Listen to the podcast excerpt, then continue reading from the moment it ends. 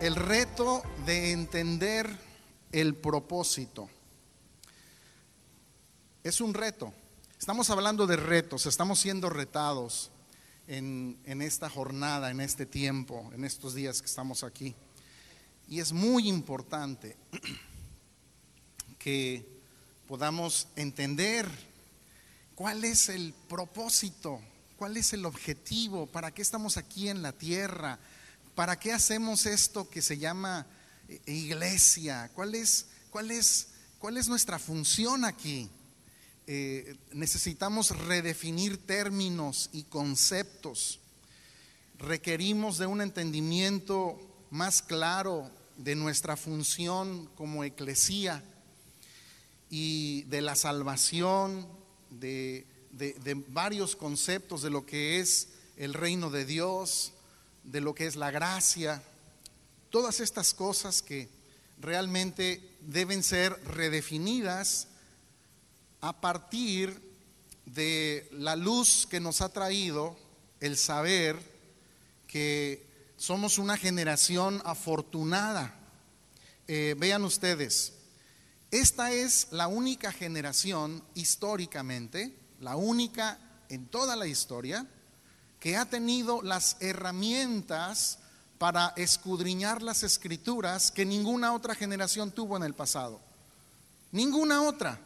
Somos la única generación que se nos ha dado la herramienta para poder redefinir cosas que por falta de entendimiento, por falta de herramientas, no se tuvo. Vean, tenemos menos de 100 años como iglesia que de forma general la iglesia en el mundo puede obtener, pueden los creyentes tener el libro. Menos de 100 años que los hijos de Dios pueden personalmente tener el libro. Tenemos menos de 20 años con herramientas que nos dan acceso a poder tener un conocimiento más preciso de los términos originales de las palabras escritas menos de 20 años. El resultado natural de algo así es que debería de existir una mayor claridad de conceptos. Eh, y hoy precisamente por eso quiero hablar de redefinir y de entender este concepto del propósito eterno, de los términos que deberían de ser entendidos correctamente como iglesia, como pecado, salvación, gracia, reino de Dios, la obra de la cruz, entre muchos otros conceptos que deben ser redefinidos a través de la luz de la cual ahora disponemos. En muchos sentidos, la iglesia ha sido inoperante y ha perdido su valor y ha perdido su influencia en la sociedad. La iglesia en siglos anteriores tuvo mayor influencia que la iglesia contemporánea. Es increíble, hemos perdido influencia en el mundo. Eh, hemos delegado funciones a otros. Y en el huerto, en el huerto original, en el huerto, Dios le dio a Adán una función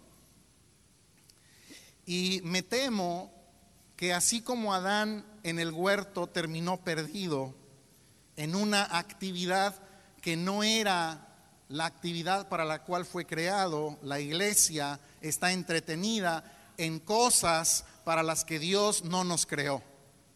Y nos hemos perdido en el huerto igualito que Adán.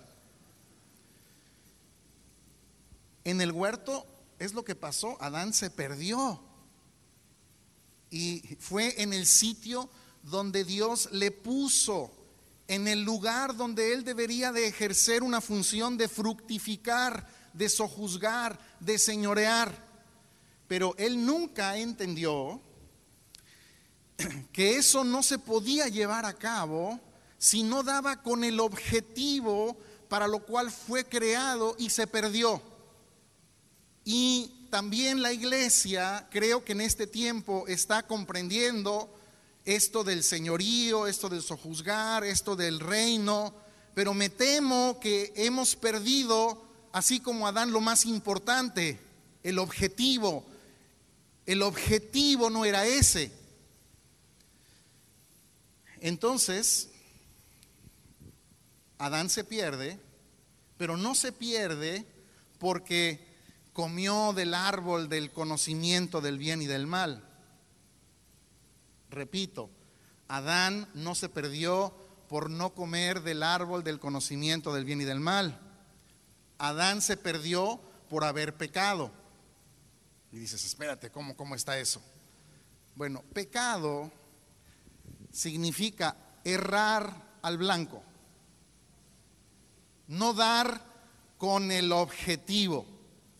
Y había un objetivo en el huerto. El objetivo en el huerto estaba en el centro. Se llamaba el árbol de la vida. Su objetivo era dar con el árbol y participar del árbol, comer del árbol de la vida. ¿Para qué puso allí Dios? Entonces también un árbol que si lo comía, si comía de ese fruto, se moría. Bueno, entendamos, redefinamos a la luz del entendimiento de lo que ahora tenemos como herramientas.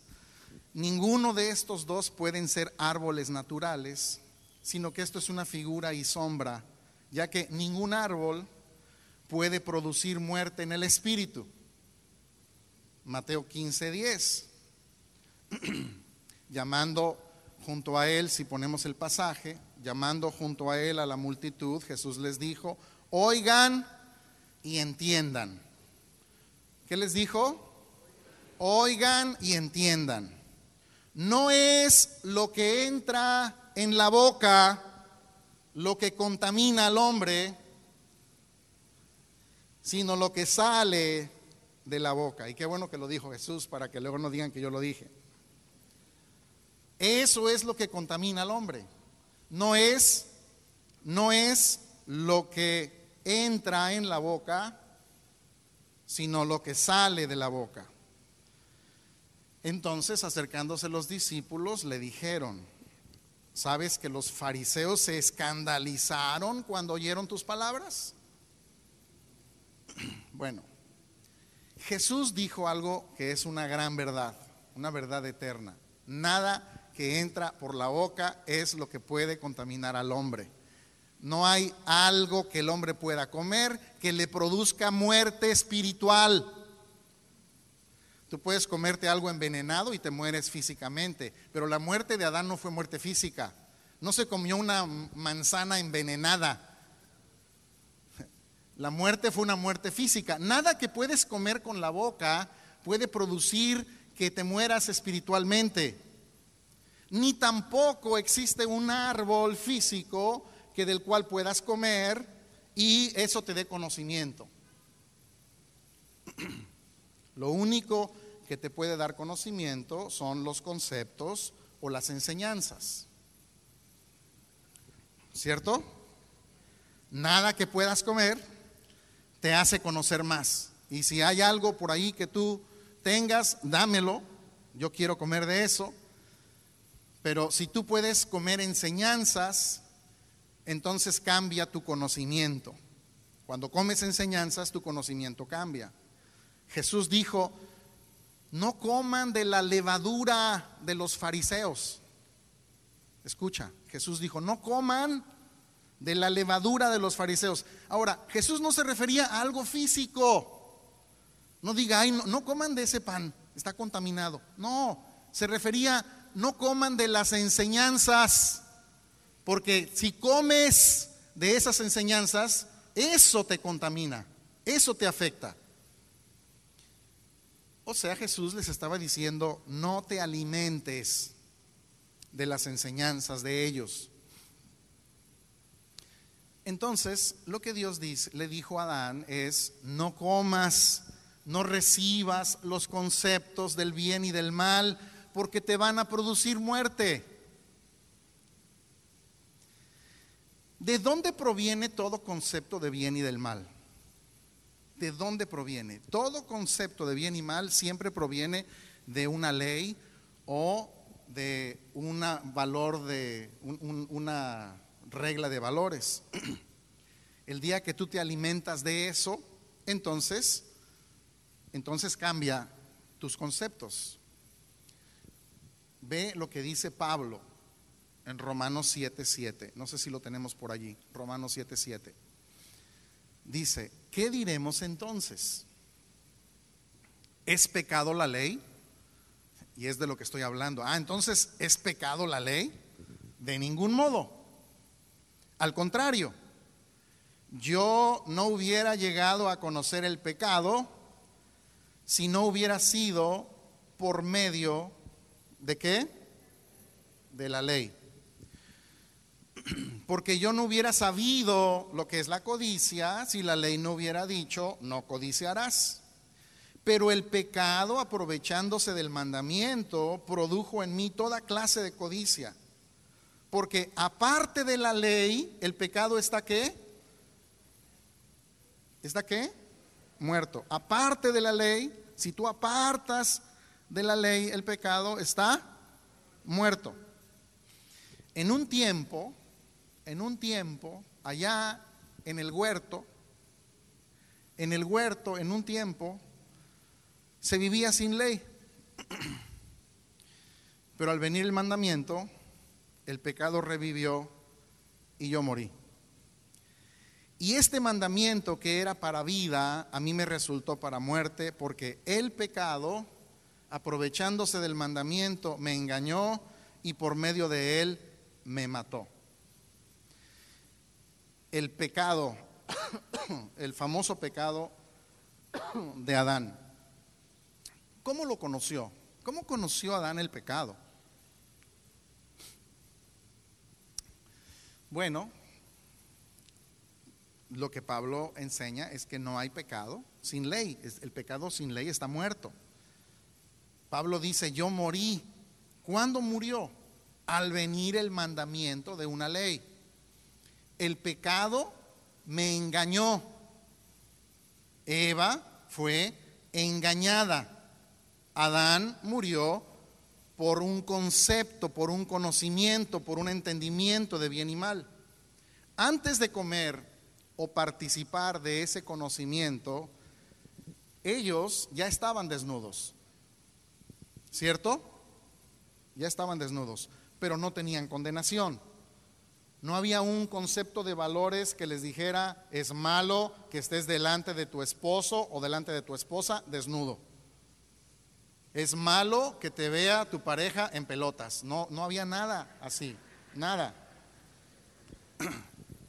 Entonces ahora el mismo hecho, lo mismo que antes era natural y que no se veía como algo pecaminoso ni, ni como algo malo, ahora les causaba, ahora tenían una conciencia culpable. Ya no se veía con naturalidad. Entonces, hubo un concepto que cambió, pero eso no es lo más importante, porque lo más importante no es de, lo que ellos participaron, sino que se perdió Adán del objetivo principal. El objetivo principal era que él hubiera dado con el árbol de la vida. Y desde Génesis vemos un árbol de la vida y la historia en Apocalipsis termina con un árbol de la vida. Apocalipsis 2.7 dice, el que tiene oído, ¿cuántos tienen oído? El que tiene oído, oiga lo que el Espíritu dice a las iglesias. Al que venciere, le daré a comer del árbol de la vida. Pensé que ya no existía. Pensé que eso fue algo de Adán.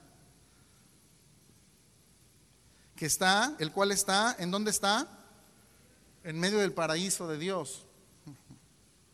Mira, si hoy escuchas la voz de Dios, esto lo está diciendo no a los que no conocen nada de Dios. ¿A quién le está hablando? ¿A quién? A ver, déjame ver si leo bien. Ah, es que ya no está. ¿Ya está? El que tiene oído, oiga lo que el Espíritu dice a quién. ¿A quién le está hablando? Ajá. Entonces no le está hablando a los que no conocen de Dios, le está hablando a quién? A la iglesia. Ok. La iglesia que tenga oído, entonces, si escuchas la voz, dice, al que venza, o sea, al que dé con el objetivo, al que dé en el blanco, al que cumpla el propósito, le voy a dar lo que Adán no pudo comer, que es Cristo, que está todavía, todavía en el mismo sitio.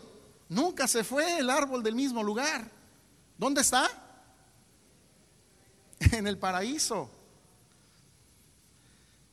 Nunca se fue porque el árbol no es un árbol, el paraíso no es un jardín y la naturaleza y el espíritu de Adán y del legalismo siguen llevando a la gente a comer del mismo legalismo y nunca participan del pan que descendió del cielo y siguen entretenidos en definir si, eh, eh, si cómo es la cosa, que si, eh, si vamos a tener el, conocimiento del bien y mal, que qué es lo bueno, qué es lo malo, cuáles son las leyes, cuáles son las cosas que tienen que hacer los creyentes, cuáles son las cosas que no se permiten.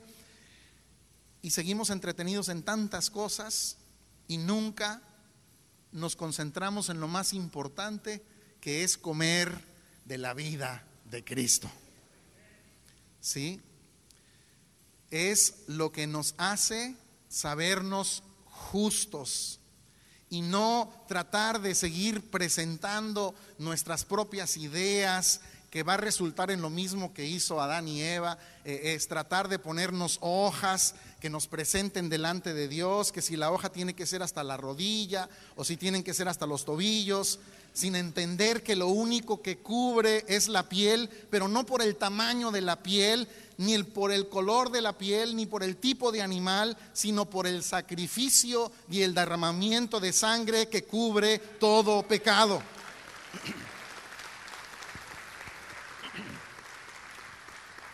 Ese árbol, ¿dónde está? En medio del paraíso. Adán, ¿dónde estaba el árbol de la vida? En medio. Adán nunca dio con ese árbol, nunca, nunca comió del árbol. ¿Y sabes qué? El árbol sigue estando en medio del paraíso y mucha gente todavía no lo ve sigue comiendo del árbol del conocimiento del bien y del mal, estableciendo leyes y conceptos y preceptos humanos y se olvidan de lo más importante que es comer de la vida. Poner sus ojos en Cristo. Nuestros ojos tienen que estar en, el autor y el consumador de nuestra fe. Apocalipsis 22, 2.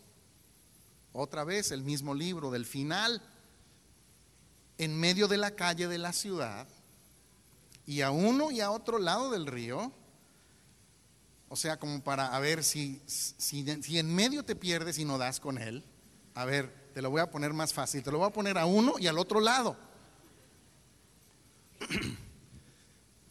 Estaba el árbol de la vida que produce doce frutos dando cada mes su fruto, y las hojas del árbol eran para la sanidad de las naciones.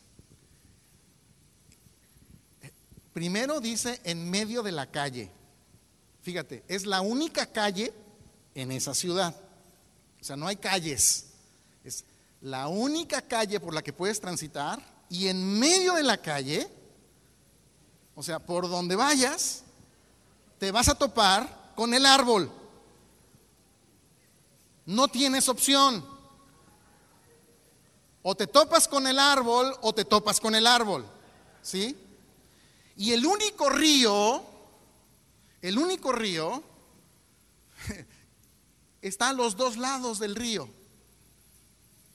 La ciudad es la iglesia. O sea, lo que la gente debe ver, oír, oler, entender, respirar y escuchar en la iglesia es Cristo. Porque Cristo produce un fruto y es un fruto que se da en todo tiempo. El árbol, ¿cómo se llama ese árbol? ¿El árbol de qué?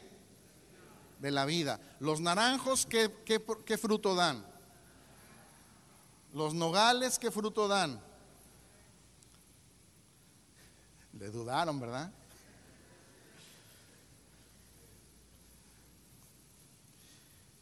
El árbol de la vida produce un fruto. El fruto es vida. Jesús dijo, yo soy el camino, la verdad y el árbol y la vida. Las hojas del árbol, las hojas del árbol eran, producen, realizan, dan como resultado que las naciones son sanas. Y las hojas son los pámpanos pegados a la vid, que somos nosotros, que estamos aquí no para ver quién canta los mejores coritos de la ciudad, ni quién construye el edificio más grande. No estamos aquí para ver quién hace las reuniones más espectaculares, ni quién tiene los mayores programas de radio y televisión, sino estamos aquí para que nosotros produzcamos sanidad de los sistemas económicos, sanar la educación, sanar las empresas, sanar las familias, sanar las instituciones, sanar las universidades, sanar la filosofía, sanar las artes, sanar los medios, sanar la política, sanar los valores y sanar nuestro mundo.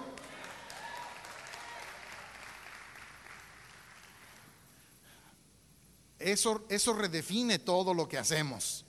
Nuestra, nuestra función no es vamos a juntarnos para ver cómo hacemos el, el culto más, más maravilloso, sino vamos a ver cómo transformamos la nación. Para eso estamos. Tiene que haber una redefinición de nuestra función como iglesia. Apocalipsis 22, 14, bienaventurados los que lavan sus ropas para tener derecho al árbol de la vida y para entrar por las puertas en la ciudad. Y, esto no se trata de una lavandería espiritual.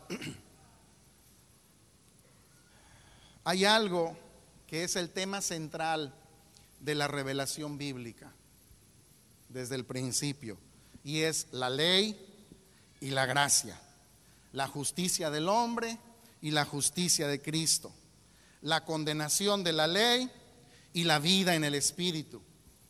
En Génesis vemos nosotros a Adán caído, no tanto porque participa de los conceptos del bien y del mal, sino ese es el resultado de no haber comido del árbol de la vida. Y todo aquel que no participa del árbol de la vida termina comiendo del árbol del conocimiento del bien y del mal. O sea, el errar de Adán no fue comer de ese árbol incorrecto, sino no haber comido del propósito para lo cual estaba allí. En Génesis vemos entonces a este Adán caído a este Adán perdido y vemos también en Génesis a Abraham que creyó a Dios y su fe le fue contada por justicia. No vivió por la ley, sino que él vivió por la fe. Él no comió del árbol del conocimiento del bien y del mal, porque si no, no hubiera alcanzado la justicia de Dios.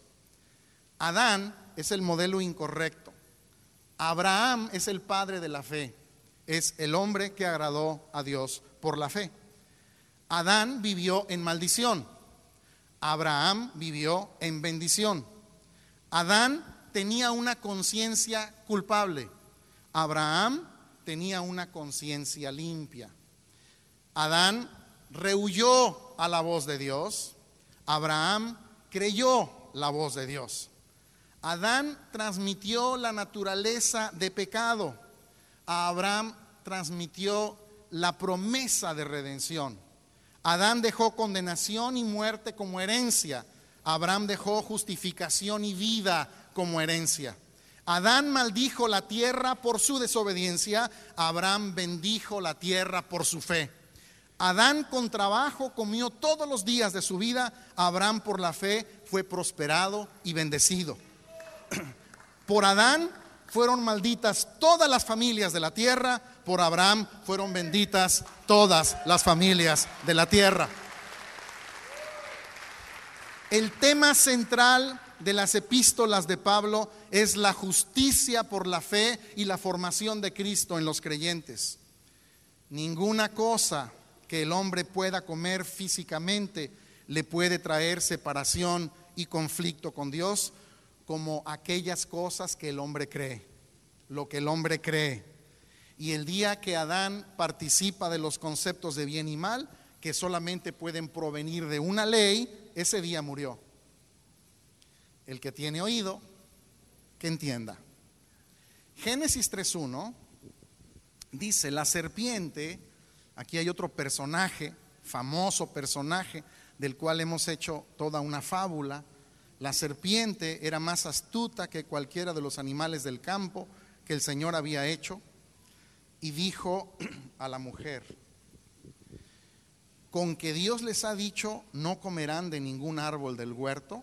La mujer respondió a la serpiente, del fruto de los árboles del huerto podemos comer, pero del fruto del árbol que está en medio del huerto, Dios ha dicho, no comerán de él, ni lo tocarán para que no mueran. Y la serpiente dijo a la mujer, ciertamente no morirán, pues Dios sabe que el día que de él coman se les abrirán los ojos y ustedes serán como Dios conociendo el bien y el mal. Cuando la mujer vio que el árbol era bueno para comer y que era agradable a los ojos y que el árbol era deseable para alcanzar sabiduría, tomó de su fruto y comió. También dio a su marido que estaba con ella y él comió. Entonces fueron abiertos los ojos de ambos y conocieron que estaban desnudos y cosieron hojas de higueras y se hicieron delantales y oyeron al Señor Dios que se paseaba en el huerto del día. Entonces el hombre y su mujer se escondieron de la presencia del Señor Dios entre los árboles del huerto. Hasta allí, hasta allí. La serpiente, esta famosa serpiente que nos ha dado tanta lata y que comenzó siendo una serpiente y ahora terminó siendo un dragón, Godzilla, versión evangélica. Eh, las serpientes no hablan, señores. Dios no les dio imagen y semejanza, no les dio un cerebro para que hablaran, así como ningún árbol da conocimiento o sabiduría. Las serpientes lo que hacen es que muerden e inyectan veneno que producen muerte. Eso es lo que produjo la serpiente al inyectar en la mente conceptos de engaño que produjeron separación de Dios, condenación, pecado. Romanos 3:13 dice Pablo, Pablo, sepulcro abierto es su garganta. Habla de los hombres que no tienen el conocimiento de Dios engañan de continuo con su lengua.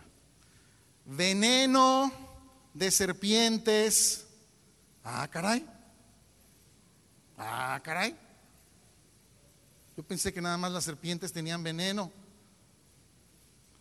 Veneno de serpientes hay bajo sus labios. ¿A qué se refiere Pablo? Al mismo veneno, al, mismo veneno que, envenenó la mente de Eva en el huerto. Es un, es un veneno inyectado por serpientes, conceptos, preceptos, conceptos, conocimiento de bien y de mal. Mateo 23, 33. Jesús, afortunadamente es, es Él, el que le habla a todos los fariseos religiosos, los más religiosos y los que más amaban el guardar la ley y decir que ellos eran santos, santos, santos, y les dice, serpientes. Ah, caray. ¿Cómo? Eran hombres. Serpientes, camada de víboras. ¿Cómo escaparán del juicio del infierno?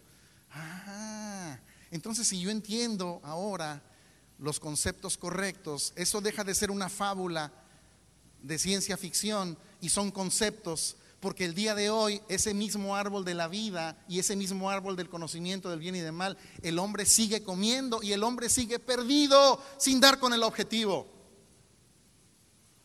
Es lo mismo. La, la, escritura maneja el mismo concepto desde el principio hasta el final. Es de lo mismo que ha venido hablando Pablo. Es lo mismo que Pablo explica así de manera magistral en todas sus epístolas. El Génesis lo, presenta de una manera en figuras. Por eso Pablo, en 2 de Corintios 11, dice, temo, y le dice a la iglesia, temo que así como la serpiente con su astucia engañó a Eva, esa misma serpiente los engaña a ustedes en las mentes y sean desviados. Es la misma serpiente, es el mismo concepto, es el mismo veneno. Señores, no es una serpientita que habló, es aquí, es la misma serpiente que le habla el día de hoy a los hombres y los sigue engañando. Porque si alguien viene y predica a otro Jesús a quien no hemos predicado o recibe un espíritu diferente que no han recibido o aceptan un evangelio distinto que no han aceptado, bien lo toleran. Esa es la serpiente. Es desviarse, es recibir conceptos incorrectos, indebidos, productos de la lengua de los hombres, conceptos humanos que no tienen nada que ver con los propósitos divinos. Y de la misma manera que la religión personal engañó a Eva, la religión que ella tuvo, sus mentes pueden ser desviadas, o sea, no den con el objetivo, porque aquí que dice Pablo, ¿cuál es el objetivo? ¿Sean desviadas de qué? En el caso del huerto era de ser desviados del árbol de la vida dice que sean desviadas de la sencillez y pureza de la devoción a Cristo. O sea, que la misma serpiente te va a engañar para que también te pierdas y no participes del árbol de la vida. No comas del pan de vida. Jesús dijo, yo soy el pan que si tú lo comes, no está hablando de algo literal, señores, está hablando de, de estos conceptos, de participar de él de, participar de la vida, de, recibir la esencia de Él. El resultado, entonces, sigue siendo el mismo caos. Tenemos los mismos conflictos. La iglesia sigue entretenida en los mismos conceptos de bien y mal y no damos con el objetivo principal. Y nos entretenemos en tantas cosas que si esto es bueno, que si esto no es así, juzgamos al otro porque eh, eh, bautiza de esta manera, con el agua tibia, con el agua fría, que si el agua tiene que ser corriente, que si tiene que ser así, eh, que si la santa cena, que si el panecito tiene que ser redondo, que si puede ser cuadrado, que si puedes tener alcohol o, que si es jugo de uva y que si es de Jerusalén, tanta cosa y, participamos de las galletitas y, de la copita y, lo más importante es comer de Él. De nada sirve si no comemos de Él. Es participar de la vida. Es recibir la esencia para lo cual nosotros fuimos adquiridos. Es tener la vida de la eclesía. Es producir de la vida que recibimos de Él, el fruto de la vida que va a dar como resultado que nuestras naciones sean sanadas. Queremos nosotros, queremos nosotros y pedimos un avivamiento. ¿Cuánto se habla? Señor, trae un avivamiento. Dios avívanos. No, lo que, lo que se requiere es una reforma en nuestra mente, para que entendamos lo que tenemos, para que sepamos nuestra función, para que sepamos la supereminente grandeza de ese poder que ya radica en nosotros y que puede y que debe transformar nuestro mundo, pero que no, lo utilizamos únicamente para hacer cultos gloriosos. Y esa no es nuestra función. Nuestra función es cómo vamos a producir que el mundo sea transformado a un mundo que opere más con la mente de Cristo, a una sociedad que opere más con los valores divinos. ¿Cómo vamos nosotros a tener gente que pueda ser habilitada, capacitada, jóvenes que desde niños comiencen a entender cuál es el propósito para lo cual fueron ellos creados en Dios y que ellos puedan entender que la función, no, su función no es hacer un, un tiempo de cantar Padre, no, no, no, no. ¿Qué vamos a hacer para transformar nuestras naciones? ¿Quiénes se van a ir a los medios artísticos para, con una función apostólica allí, puedan realizar la función de la transformación? ¿Quiénes van a ir a la función dentro de las áreas gubernamentales? ¿Quiénes van a ser los empresarios, los industriales, los profesionistas que van a transformar el medio donde ellos van a influenciar las cosas para que haya una transformación? Esa es nuestra función. Lo, lo están, desgraciadamente, lo están llevando a cabo los musulmanes, lo están llevando a cabo mentalidades erróneas y están avanzando.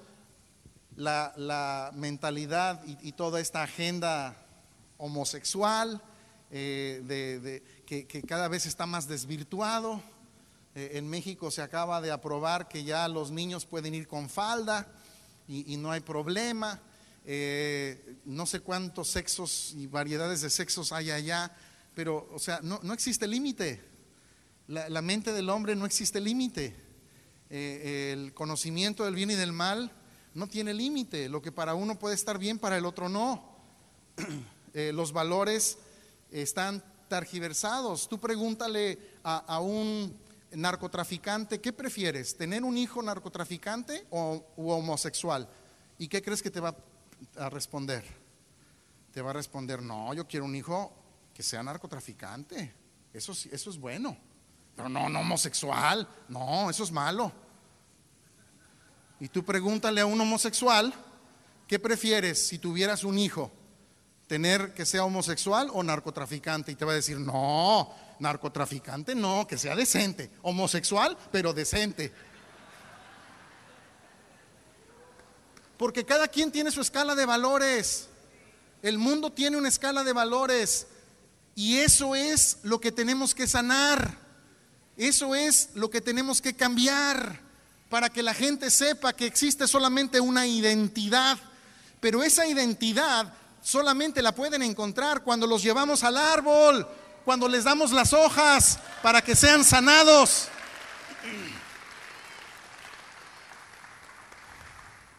Porque de otra manera vamos a hacer actividades y actividades que no van a producir las cosas a las que la iglesia ha sido llamada.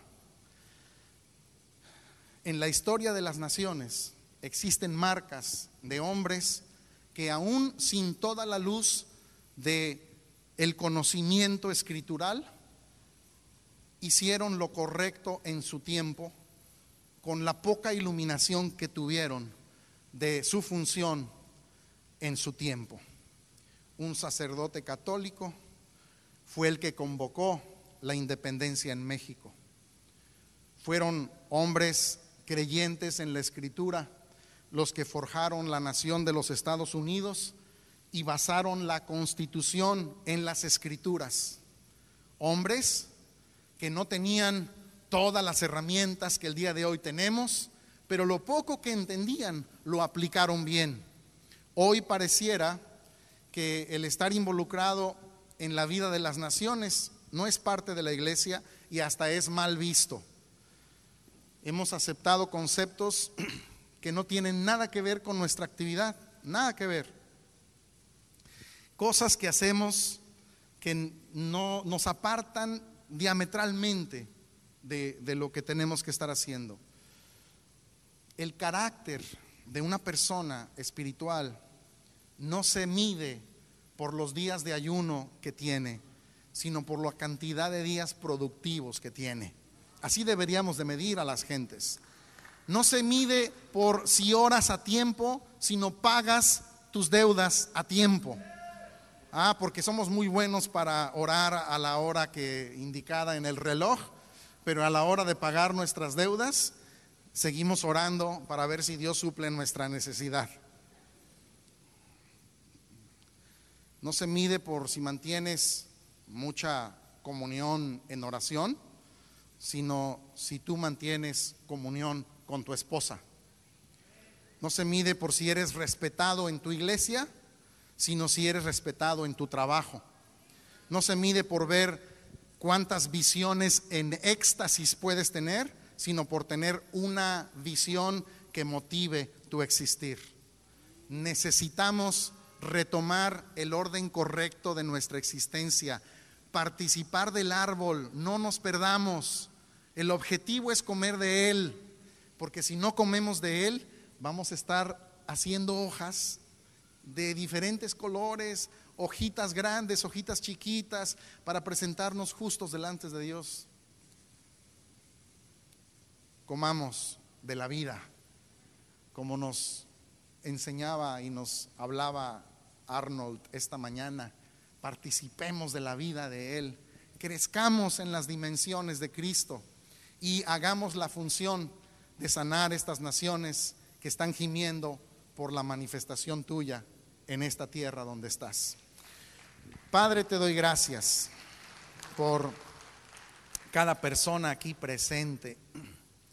Te doy gracias por este tiempo en donde estamos siendo edificados, construidos y pido que tu Espíritu Santo nos ayude a redefinir y a comprender las cosas que en nuestro entendimiento natural no podemos comprender, pero que aquellos que pertenecemos a tu Espíritu las podremos comprender porque pertenecemos a ese orden, al orden tuyo.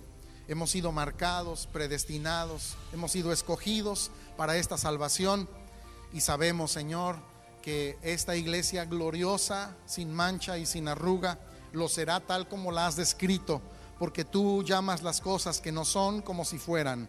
Y nosotros entendemos que se está levantando una generación profética, una generación que entiende cuál es su misión en esta tierra. Y Señor, agradecemos por todo lo que nos estás dando en Cristo Jesús. Amén. Y amén. Muchas gracias.